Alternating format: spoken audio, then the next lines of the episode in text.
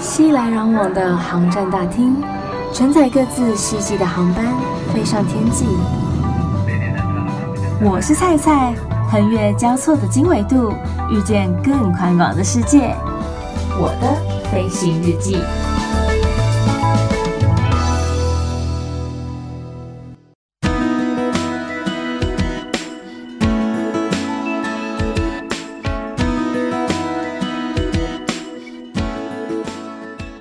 Welcome aboard，欢迎收听我的飞行日记，我是空姐菜菜。在上一集当中，咱们邀请到在航空业游走自如的男人 Sam 来跟我们聊聊说，过去他在卡达航空、在阿联酋航空，以及现在在国际航空的一些面试、受训的差别。今天要来聊聊的是上线之后打工的方式有没有什么不一样的地方？或者说，在同事之间有没有什么不同之处？尤其是在卡塔航空跟阿联酋航空的时候，会有非常多的外籍组员，每个人都是来自不同国家的情况之下，会不会有比较难相处的地方？当然，还有客人繁杂的程度啦。所以，我们今天特别邀请到这个经历过非常多的男人，再次欢迎到我们的 Sam。嗨，嗨。先问看看，你说在机上服务的流程有没有谁比较刁钻，针对某些部分特别的要求？有啊，就是我的恩公卡达航空，嗯，将近快十年前呢，不是今年才二十二吗？对，我十二岁开始飞的。哦，好。当年非常非常严格，是所有餐车的摆放，嗯，都要跟公司一模一样，公司教你怎么放就怎么放。嗯。而且那是我看过，包含我自己搭机的经验哦。嗯，我看过最复杂的就是餐车摆放。对，怎么个说法？好，你开始幻想哦。如果我今天要做个中餐晚餐的服务，然后我带出来的酒，嗯，是全部的酒。何谓全部的酒？我机上有的酒就是全部都要放上去，就是酒车里面所有的酒。对，当然不是每一瓶啤酒。我的意思是说，每一个种类都一定要在餐车上。嗯，威士忌，然后伏特加，嗯，琴酒，红酒、白酒，红酒、白酒。以前红酒、白酒都各两个牌子，然后全放吗？全放。然后还有六种果汁，嗯，水，然后还有调酒的时候用到的柠檬片啊，嗯，倒果汁要用纸杯，到酒类要用胶杯，嗯，它的摆放的顺序，然后。开始在讲餐车里面，嗯，餐车在确认餐点的时候打开，不是都放满的吗？对，你的上两排要抽出来，要放。要放抽屉，嗯，后面要放一个抽屉的啤酒，前面的抽屉要放所有的气泡型饮料。可是真的有这么多人喝吗？有，就是有。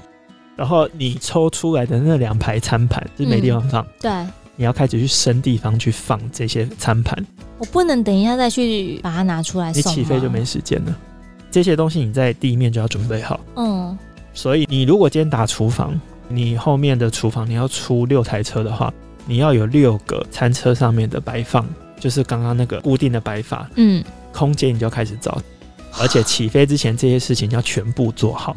而且像你刚才讲到，我要把那么多的酒类、饮料什么等等的放到餐车上面，那一拉就会变超级无敌重的。对，你重就算了，而且你也没有办法完全百分之百的满足你这几排的需求，因为可能一面倒喝可乐，那可乐一下就没了。嗯，对，回来以后才是噩梦，因为你要在几分钟之内把这些所有的东西全部卸掉，卸掉之后你出去走茶咖啡的车子的摆法又不一样。用同一台车，用同一台车，所以你知道厨房会乱到你无法想象的地步。可是像卡达的飞机，它的厨房大吗？飞机所以它也没有，它也没有办法，就是一下子容纳这么多人在里面忙东忙西啊，因为很容易我要拿这个，我要放这个的，然后打架的感觉。基本上大家就是顾好自己那台车，嗯，但是统一的习惯就是拆下来的那个抽屉，就是所有的摆放的酒类的那个抽屉往厨房送。所以你打厨房那个人就是要在最快时间内解体，把这些东西倒回来，然后放进酒车。嗯、所以打厨房那个逻辑要非常的清晰，然后手脚要非常的快。因为哦，你帮大家准备了这么多东西之余，你自己还有一个车。哈？他也要出去送车？你是最后那一台车，你带小朋友去上课完之后，你自己也要上课。嗯，什么鬼啊？所以这就是练就了金刚不坏之身。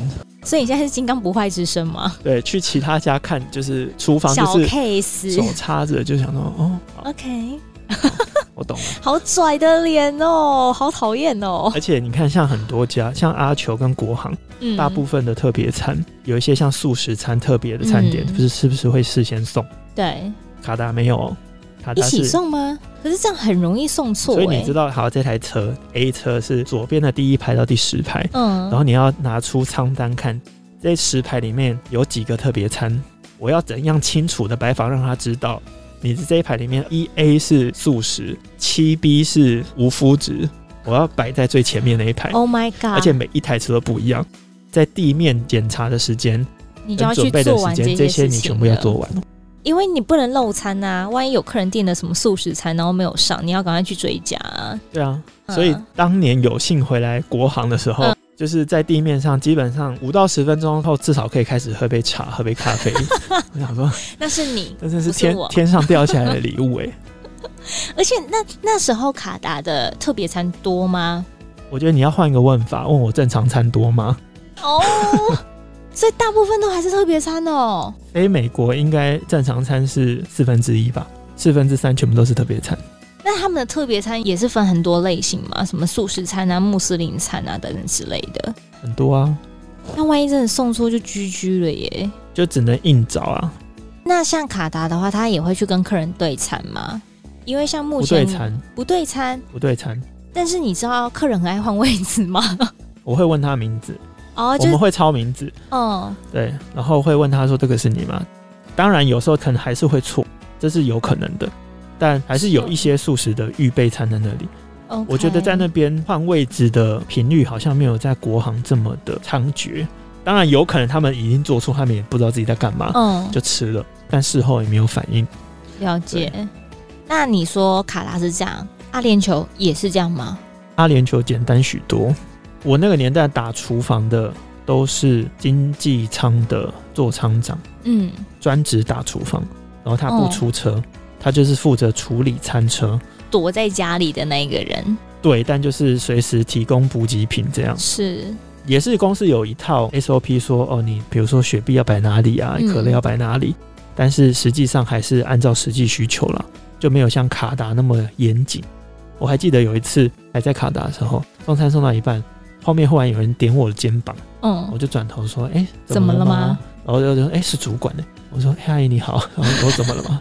他说：“你要不要再看一下你的餐车有什么错？”我就这样从头看了一次，想说没有错，没有错啊。嗯，他说：“你的纸杯要放在右边，不是放在左边。”我的纸杯跟胶杯放反了，就只是因为这样？对，这有差在哪里呀、啊？有差，就是跟跟公司不一样。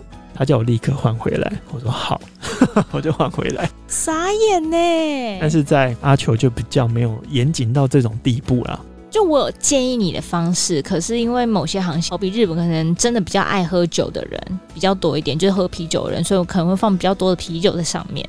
可以些微改变，不能因为东西还是要对，不能因为都是喝酒的人就不带汽水。这就跟目前国际航空算是比较接近一点点的。对，我觉得其实这样是比较好的，因为每个航段需求不太一样，嗯，而且往往都有一套最顺的方式。是，我觉得这样是好的，因为我觉得客人想要拿到他想要的东西才是最好的，而不是你看似什么都有，但他就是点了一个，他要什么的话你就刚好没有。对，你就是给最多的东西，你就是没有。那你摆了一个阵仗出来，对他而言你就是形同虚设啊。是，对啊。那同事之间呢，就是工作起来的氛围啊，会不会说就是学长姐很可怕啊，总是什么事情都丢给学弟妹做啊？像我就有听过有行，就是他们有些学姐就真的比较可怕，很多事情，包括像客人按服务铃什么等等之类，他也不去回，然后就坐在厨房摸他的指甲。这个我也有听说过，但我自己没有经历过，所以我不知道。我觉得这也是为什么要考验我们的沟通技巧吧。嗯，我觉得你今天不管遇到谁，不只是客人，是你的同事，他给予你这种压力跟态度的时候，你也要想办法跟他相处。可是你那一趟不会就觉得哦，那个学姐真的是很机机车车哎。但我遇过的，我不会对学长姐这么卑躬屈膝，我会尊重他。但当你过分，你已经开始在乱骂人的时候，我也不会跟你太客气。啊，你好有种哦！但我不，我也不会跟他一样到骂回去，因为我知道我，我已经知道这样是不对，我就不会这样做。但我不会因为你特别凶，我就真的特别让你或特别听你的话。嗯。因为如果你是有能力的人，你不需要靠凶去证明你是有能力的人，或是说仗着自己资深就在那边颐指气使。对啊，这或许是外商我带回来的工作风格吧。因为在外商不太会遇到这种状况。嗯，我曾经在卡达，因为在卡达有一个快速升迁的机制，就是你曾经如果有飞过，你在公司会升的比较快。哦，所谓升比较快，就是我打第二年还在经济舱，准备要升商务舱的时候，我的同学有飞行经验的，一年就已经晋升商务舱了。哦，对。然后当年我在卡达氛围是蛮好的，就像我刚刚提到，你要做的事实在太多了，嗯，你没有一点点的分工合作，你不可能做得完。所以每个人都知道打厨房的苦，每个人都会涌过来帮你，就是我们非常的互相帮忙。然后你自己做完你的车的时候，你一定会过去贴着别人的车，因为基本上一人拉一车。嗯，在卡达你会看到，我如果快，我做完我就会去帮我后面那一台。他做完再去帮下一台，要不然你就会卡在那。是，对，大家都是这样互相帮忙，甚至是商务舱做完，就会看到很像天使降临，从天空这样降临，亮晶晶的，然后每个人等于是跨越舱的人来帮忙哎、欸。对，每一台车都会多一个人，每一台车都变成两个人坐。哦、当年我在卡达是有这个氛围的，后来我听我朋友说，真的有变比较少。但我不晓得是因为工作变得更繁杂，所以你没有那个空闲时间，还是商务舱的客人变得比较多，亦或是商务舱的组员已经没有互相帮忙的那种态度在了。嗯嗯。然后，但是在阿球就也很不一样，就像我之前提到，他没有分区，嗯，他没有说负责哪一个哪一段到哪一段，对，他没有。我今天拉了就出去，嗯。所以就好像变成了舞台一样，就是你在那边表演，然后慢慢送，慢慢送。当你少送的时候，就会有人多送。对，那我可能就是会多送的那个，可能习惯快，没有那么多跟客人的互动，然后我可能就会多送，他就在那边慢慢送。我有做过送餐加收餐，我一个人坐五台车，一个人坐五台车就代表可能有某一个人只坐两台或三台，对，所以工作分配会非常的不平均。可是因为这样累的，就是做的比较快的那个人啊。可是客人会喜欢做的那个慢的人，因为我觉得相较之下，因为像我之前在地勤的时候就是这样，我看到满满的要准备要等着 check in 的客人非常多，尤其是那种过年过节的时候，所以我办的速度就会非常快，我也不会有那种闲暇时间跟他们聊天。可是我旁边就有一个学长，疯狂的跟客人开杠，客人哈哈大笑，就觉得哦，你真的是好亲切呢。可是我心里超不爽。因为我就觉得，就是你可以办快一点吗？你办一个客人的速度，大概可以办三组了。就是你在那边浪费大家时间干嘛？可是客人就觉得他这样子的服务态度非常好，然后很喜欢他，甚至还给他写赞扬信。其实我觉得后来我也有慢慢学到这些东西，因为我其实看似快，但是相较快，嗯、我并不是说真的非常快。如果要跟在国行比起来的话，嗯、哇，应该是慢两三倍有，嗯，还是慢。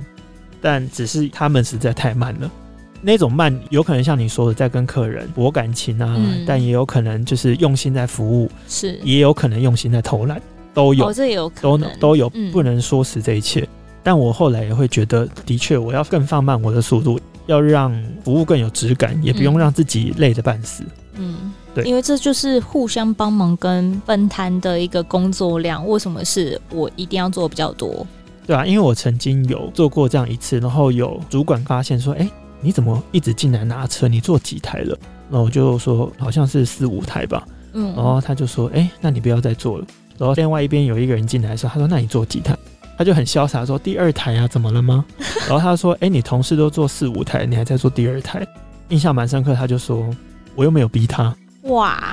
但这也是事实啊，我们也没有，我也不能说什么。可是，因为像我们现在，如果说别人做的稍微多一点点，尤其是学长姐他们做的稍微多一点点，我们会很不好意思、欸，哎，就是会觉得啊不好意思，就是让哥哥跟姐就是做那么多这样，他不会有这种愧疚感吗？我觉得看是要什么多哎、欸，如果五到十分钟已经看一次厕所，他偏偏要一分钟去一次，那我真的也没办法。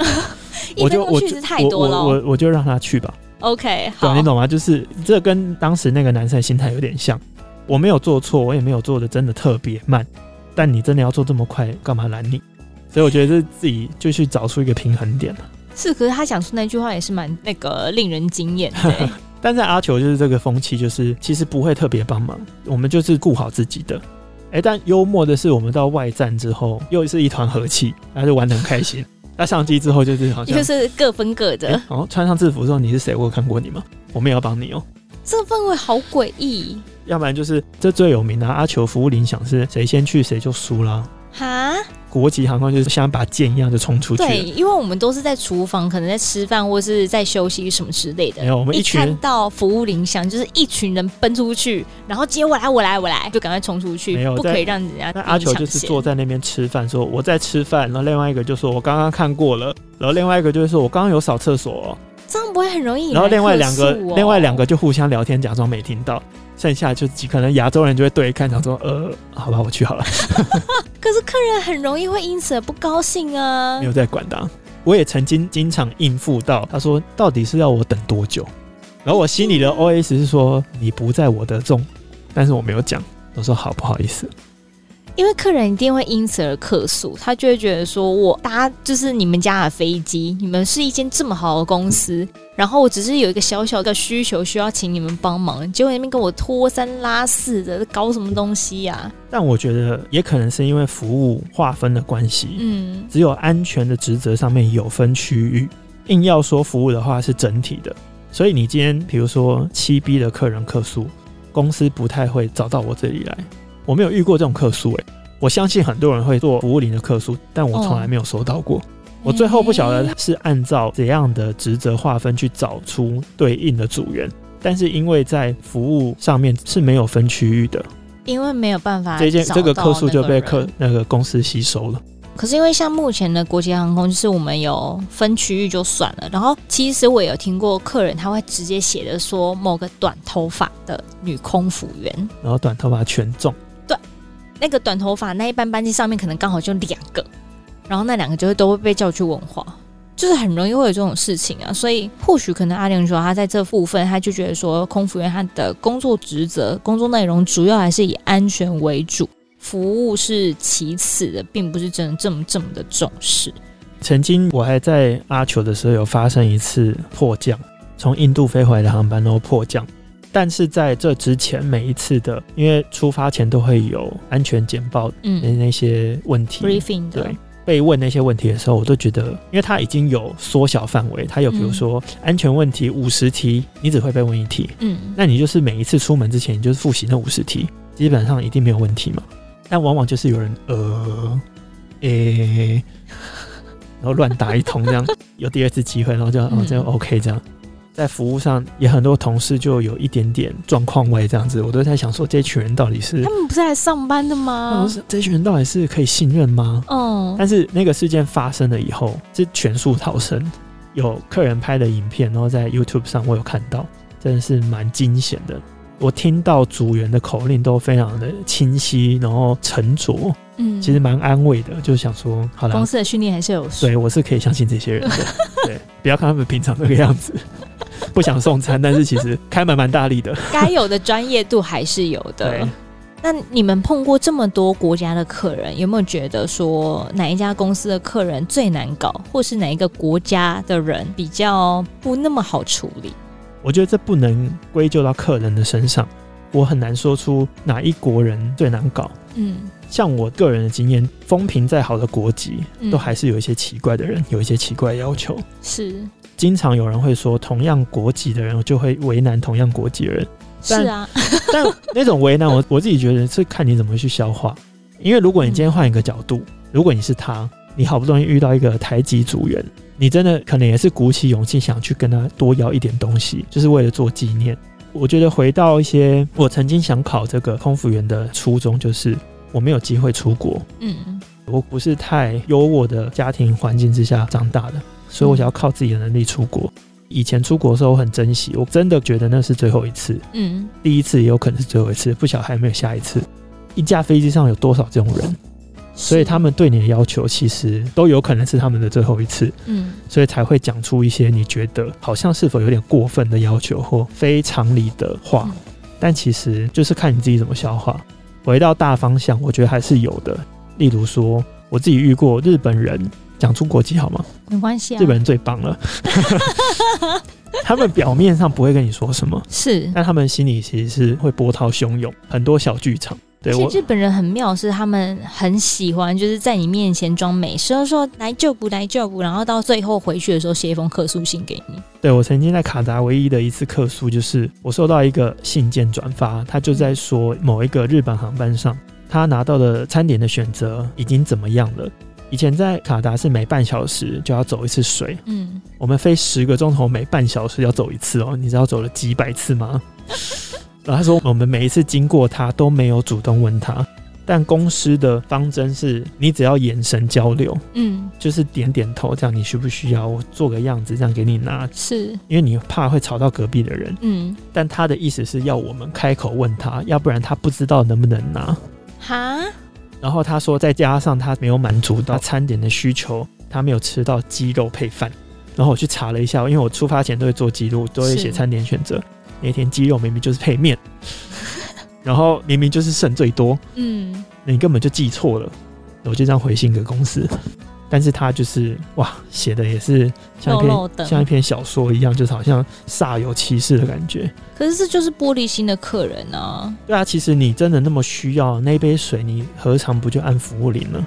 对啊，你大不了就是直接按服务铃跟我们讲说你需要那杯水。然后我们每半小时就经过你身边一次，你挣扎了那么多次，哎，这样你一趟旅行下来，你挣扎了几百次，要不要跟我们讲话？然后要不要？他就是心里一直说，我好想要，可是他不干我，但是我好想喝水。